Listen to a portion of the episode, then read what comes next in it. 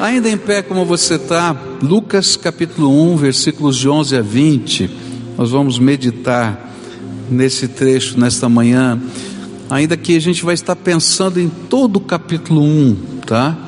E ao longo desse, de, desse domingo a gente vai estar olhando para algumas cenas diferentes desse capítulo. A palavra do Senhor nos diz assim: Então um anjo do Senhor apareceu a Zacarias à direita do altar do incenso.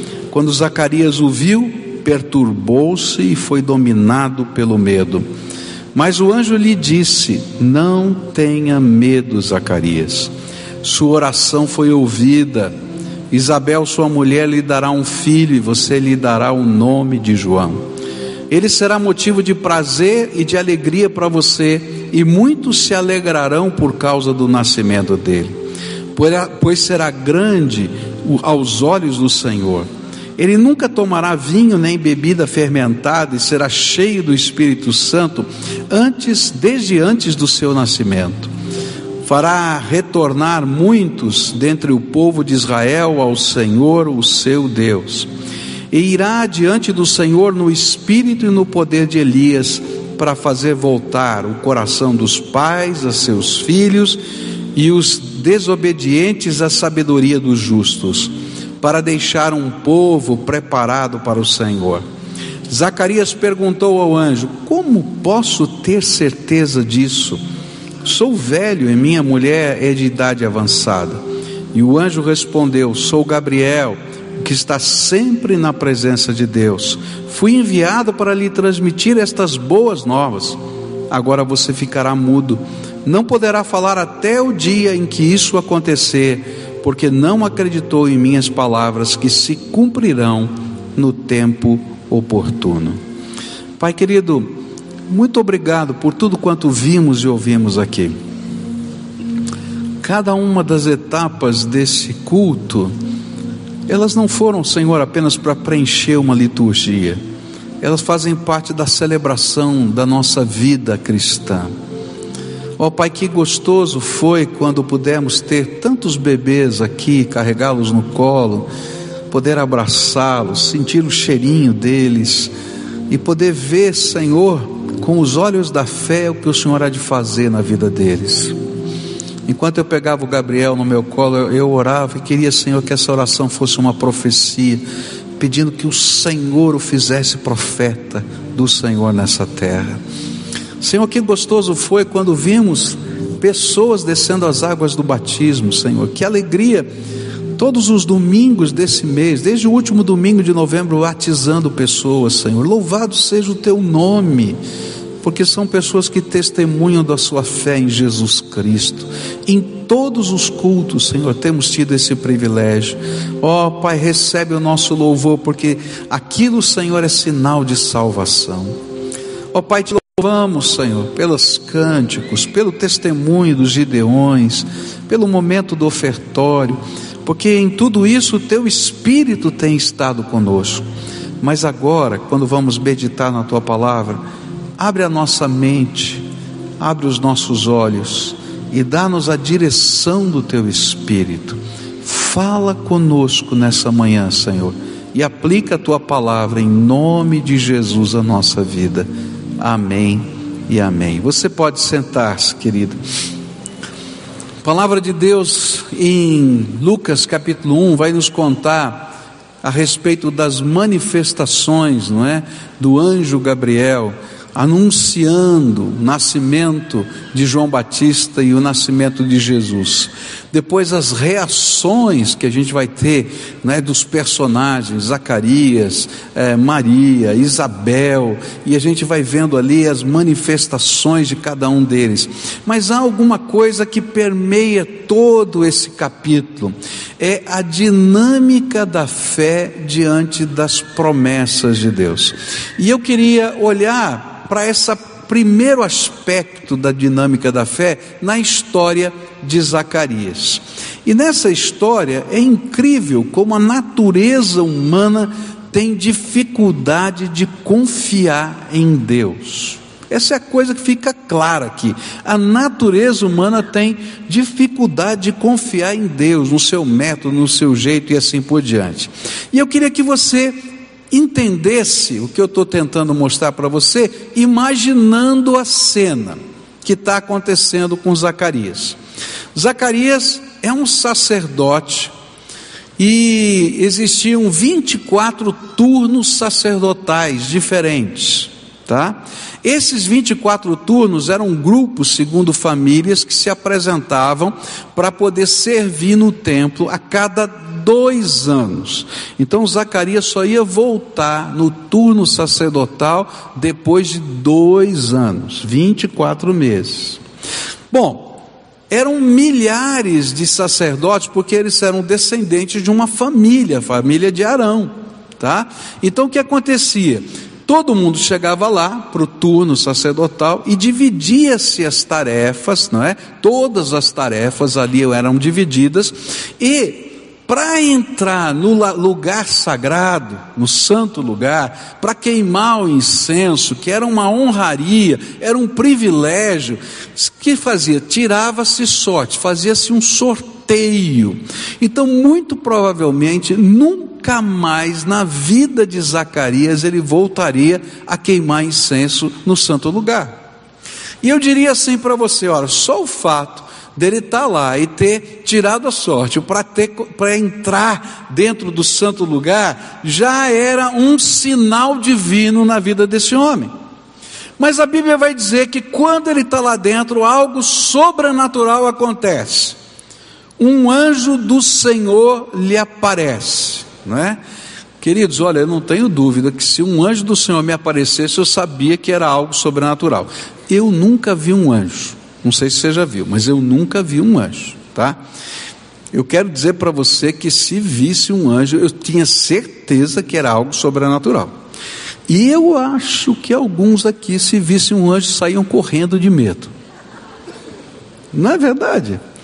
A Bíblia diz que Zacarias ficou com muito medo quando ele viu o anjo tá? E aí ele tinha certeza que era algo sobrenatural. E aí o anjo vai começar a falar com ele, diz assim: "Olha, não fica com medo não. Porque eu vim aqui trazer uma boa notícia. E a palavra boa notícia que está aqui é a palavra evangelho. Eu vim aqui trazer um evangelho, uma boa notícia para você. E sabe qual é a boa notícia? É que aquilo que você tem falado com Deus, Deus ouviu a sua oração e o filho que você tanto deseja vai nascer. E esse filho que você tanto deseja que vai nascer, vai ser alguém especial para Deus, e Deus vai usá-lo de uma maneira extraordinária na sua obra. E essa profecia se cumpriu, se cumpriu, e Jesus disse que o maior de todos os profetas, isso está na Bíblia. Jesus falou, foi João Batista. E essa era a profecia que ele estava recebendo. E com certeza, não é? Algo sobrenatural estava acontecendo. Mas diante de tudo isto, Zacarias faz uma pergunta estranha. A pergunta é essa: como posso ter certeza de que isto vai acontecer? Se eu fosse traduzir aqui na linguagem de hoje, eu diria assim: qual é o sinal que você me dá que isso vai acontecer? O que Zacarias não tinha percebido era que a própria promessa de Deus era o maior de todos os sinais.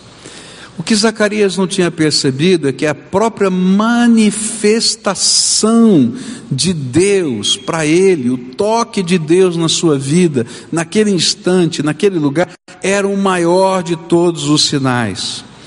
Isso fica tão claro na resposta que o anjo dá para Zacarias. E o anjo respondeu: Olha só, ô Zacarias, eu sou Gabriel e Gabriel não era um anjo qualquer, não. Ele aparecia no Velho Testamento, lá em Daniel capítulo 8, 16 e 9, 21. E lá Gabriel é o mensageiro de Deus que vai trazer as, as explicações às profecias e visões que Daniel tinha visto e não havia entendido, e Deus o manda desde o seu trono para falar das coisas dos últimos tempos. Olha, quem está falando com você é Gabriel. E eu vim, você sabe de onde eu vim? Eu vim do trono de Deus, porque eu fico do lado de Deus, eu estou lá para servir ao Senhor, eu sou o executivo de Deus, o que Ele manda eu faço, e eu venho em nome dEle trazer essa boa notícia para você. E eu fui, eu fui enviado especialmente para dizer que Deus ouviu a sua oração e para abençoar a tua vida. E quando o Senhor está usando essas palavras aqui de Gabriel, ele está dizendo para Zacarias e para nós que o foco da nossa fé não está nas provas que Deus possa nos dar, ainda que Ele nos coloque tantas provas diante da vida nem num sinal específico, mas que o foco da nossa fé está na presença de Deus que toca o nosso coração e na promessa de Deus.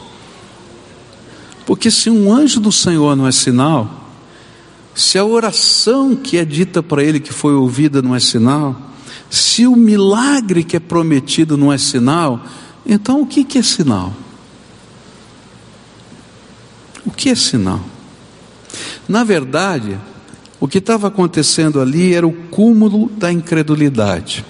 Mas eu não quero falar mal de Zacarias, sabe por quê?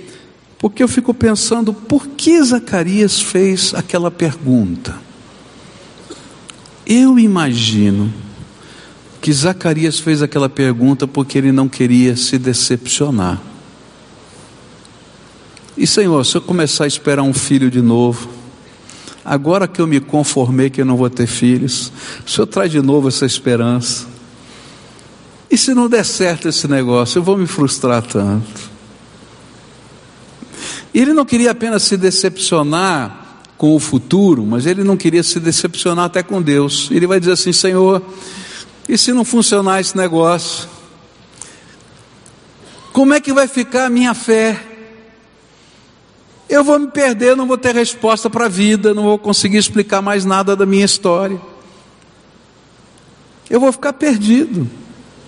Então, qual é o sinal que o senhor tem?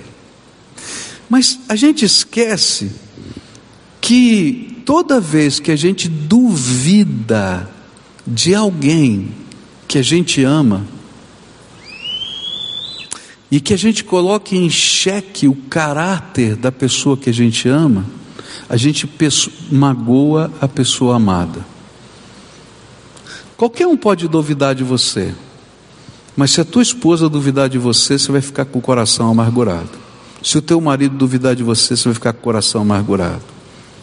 E se é injusta essa dúvida, pior ainda. Por isso que a incredulidade machuca o coração de Deus, porque a gente duvida da promessa, do caráter e do poder de Deus. E aí, essa batalha está acontecendo dentro do coração de Zacarias. A grande lição que nós aprendemos aqui é que a fé tem foco na promessa de Deus e na manifestação do Espírito de Deus na nossa vida. Enquanto que a incredulidade faz-nos cegos para as manifestações de Deus na nossa própria vida. Nós cremos porque sentimos o toque de Deus em nós. Essa é a razão por que cremos. Essa é a razão por que confiamos. Esse é o maior de todos os sinais. Ontem eu fui participar de uma festividade muito gostosa, Bodas de Ouro.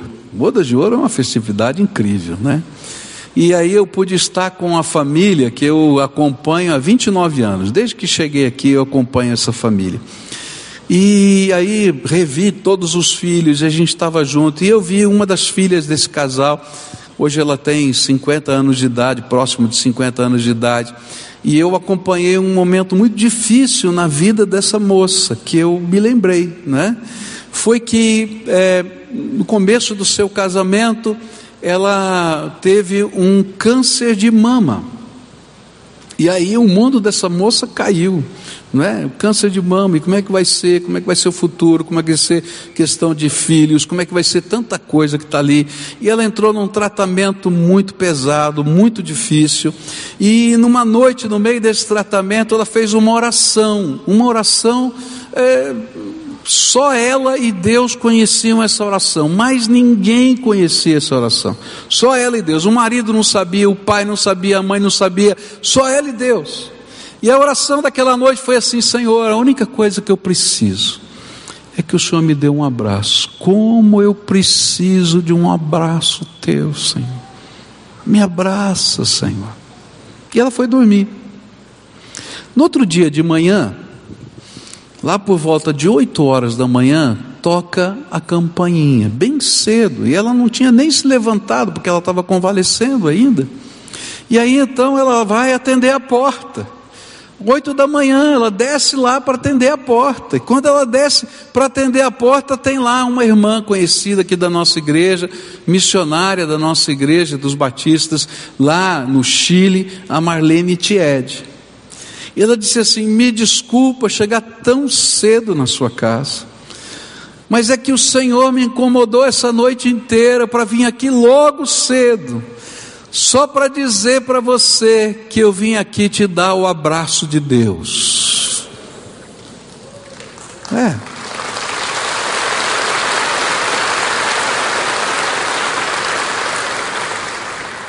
Sabe, a Marlene foi o Gabriel na história de Zacarias. que está por trás é a visitação do Senhor. Nós não cremos nas promessas de Deus porque eu tenho provas irrefutáveis. Eu creio porque o Senhor me visitou e tocou o meu coração. Eu creio porque eu conheço quem é o meu Deus. Eu creio porque Ele deixa as marcas da Sua graça na minha vida.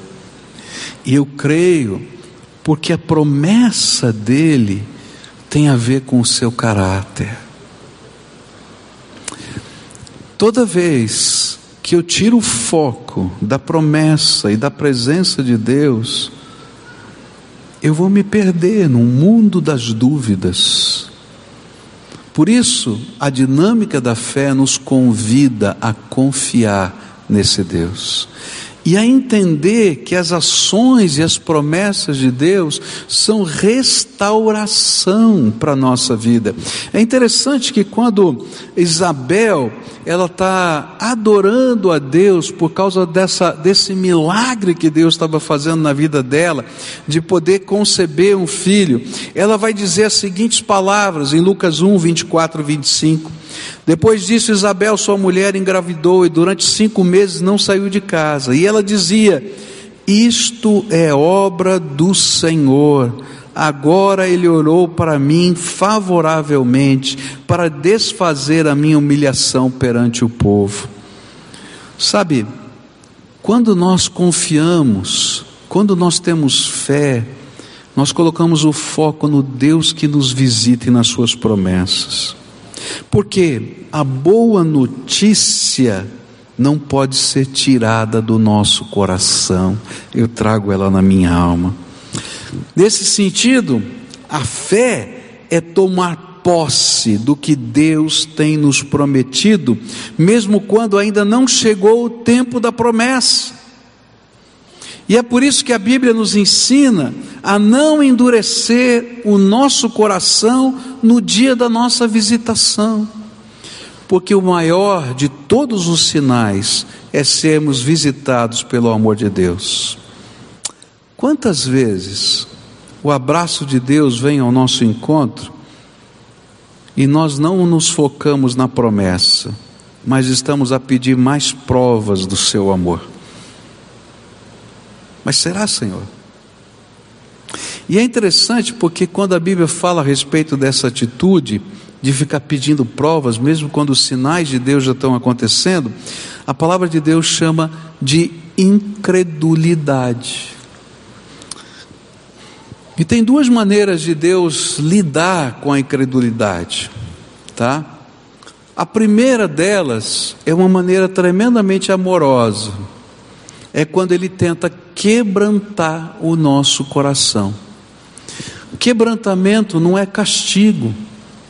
Quebrantamento é tentar fazer com que a nossa vista, que está cega, possa enxergar. E aí então, Gabriel vai dizer assim: tá bom, você quer mais um sinal? Eu vou te dar. Durante esses meses todos em que esse teu filho não vai nascer, e ele ainda não tinha sido concebido, então provavelmente aí no mínimo dez meses, tá? Durante esse tempo todo você vai ficar mudo, não vai conseguir abrir a boca para falar nada. Isso não era castigo, era quebrantamento. Sabe o que é quebrantamento? A marreta de Deus vem e quebra o nosso coração. Durante aquele tempo todo ele tinha que ver, ele tinha que meditar, ele tinha que pensar. E quando a boca de Zacarias se abre, depois desse tempo de, de quebrantamento, o filho nasceu, sua esposa está adorando, sabe o que acontece? Ele não louva a Deus apenas, ele começa a profetizar em nome do Senhor. Ele tinha saído do estágio de ser apenas aquele que queima incenso no altar, para ser aquele que agora ouve os oráculos de Deus e reparte com as pessoas, cheio do Espírito Santo de Deus. Às vezes, as visitações do Senhor não tocam nossa alma, e Deus vai ter que bater com a marreta para que a gente possa sair de um estágio de simplesmente estar lá cumprindo uma obrigação religiosa, para passar a ser aquele que pode profetizar, ouvir os oráculos de Deus e anunciar a sua boa notícia. Antes ele recebeu a boa notícia, agora ele anunciava a boa notícia. E quando chega no final do capítulo 1 de Lucas, ele está profetizando. Ele está profetizando. É assim que acontece. Deus hoje quer trabalhar na nossa vida. Mas há uma segunda maneira de Deus trabalhar com a incredulidade. Se a incredulidade não pode ser quebrantada, Deus então não pode fazer nada por nós. É por isso que a Bíblia vai dizer que lá na cidade de Jesus, onde ele cresceu, na cidade de Nazaré, ele não pôde fazer muitos milagres porque o coração daquele povo era incrédulo. Enquanto em Cafarnaum ele fez muitos milagres, em Nazaré ele não pôde fazer, porque o coração não é movido pelo milagre, mas pela visitação do Senhor e pelas promessas dele. Nessa manhã eu queria orar com você, como a gente sempre faz, e eu queria orar, porque talvez hoje o Senhor te visitou.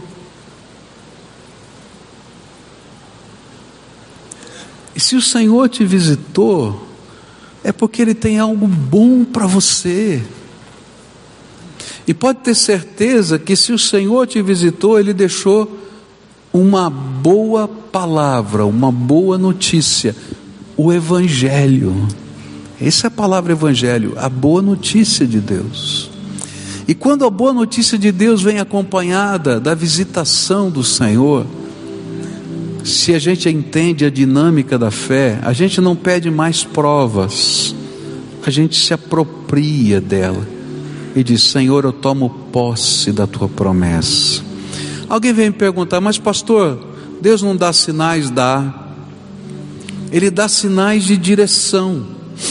Na Bíblia, ele vai te, quando você precisa tomar uma decisão, ele diz: Olha, você pode pedir sinais. Gideão pediu um sinal: vou para a guerra, não vou para a guerra. Moisés precisava de um sinal: qual o caminho? Segue a nuvem, não é? Ele dá sinais de direção, mas ele não dá sinais de convicção. O sinal da convicção é a visitação do Espírito Santo de Deus, que a gente tem que abraçar com fé. Não existe maior sinal do que Jesus batendo na porta da vida da gente.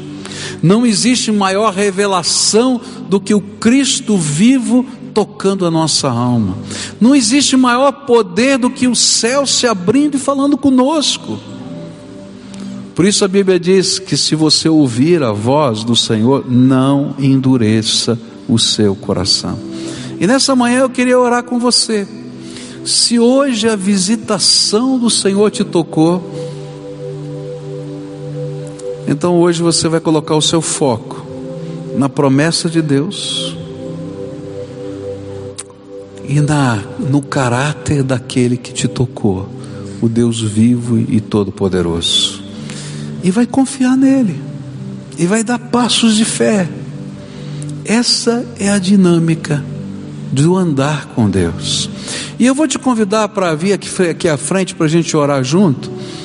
E alguém me perguntou, mas pastor, por que, que o senhor faz apelo todo culto? Não é? Era um outro pastor, ele não tinha costume de fazer apelo. E eu disse assim, porque Deus é digno de uma resposta. Você já falou com alguém e essa pessoa não te deu resposta nenhuma? Não é? Você está falando, ela não abre a boca para dizer o que está. Ou coisa chata, fala a verdade, né? Ou a pessoa é chata, ou a gente acha que é presunçoso, não é verdade? Quando Deus fala ao nosso coração, Ele é digno de receber uma resposta. Eu não sei o que é que o Senhor te anunciou hoje aqui, mas Ele é digno de uma resposta. E eu quero convidar você a dizer: Senhor, eu creio. E a prova que eu preciso é o Senhor ter falado comigo nessa manhã, é ter me visitado. Talvez Ele nunca tenha mandado um anjo na tua casa. Talvez nunca ninguém bateu na porta da tua casa às oito da manhã para dizer: Olha, estou vindo aqui trazer o abraço de Deus para você.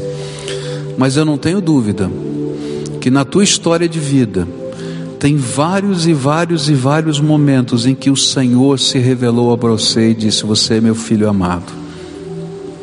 Não deixa passar esses momentos, toma posse do plano, do propósito, do alvo que Deus tem para a tua vida.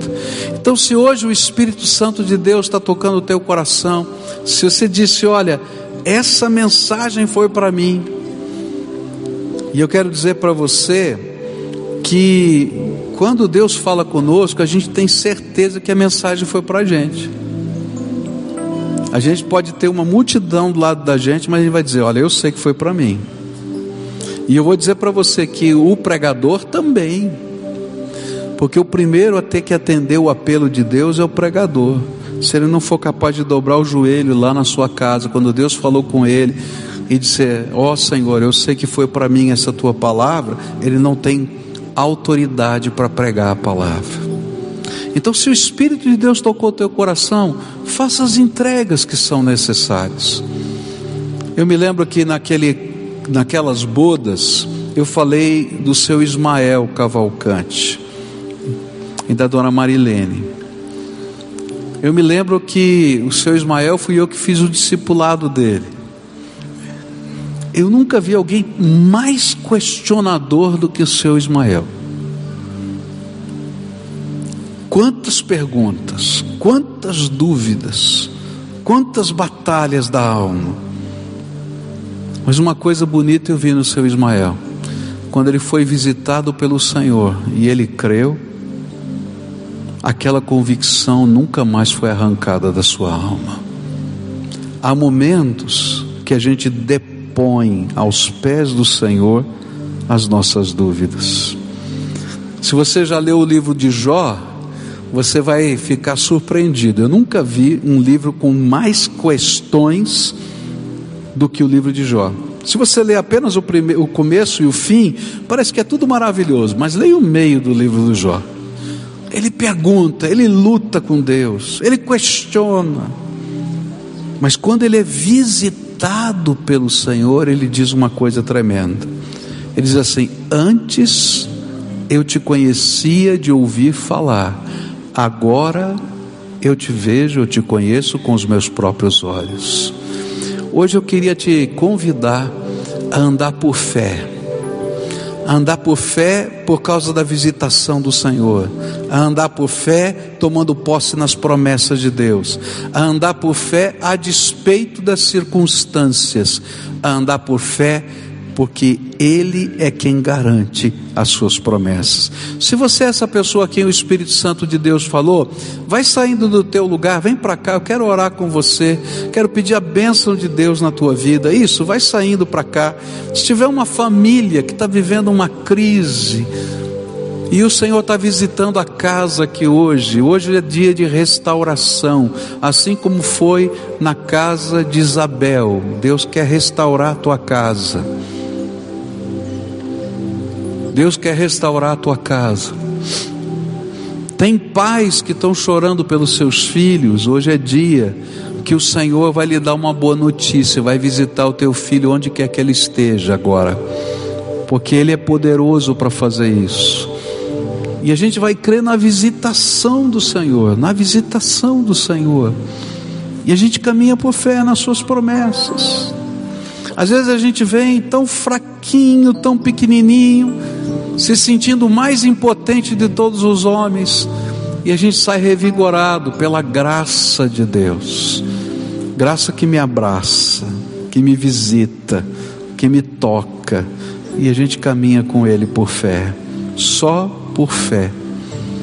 E a minha fé está pautada na autoridade do Deus vivo que me visitou.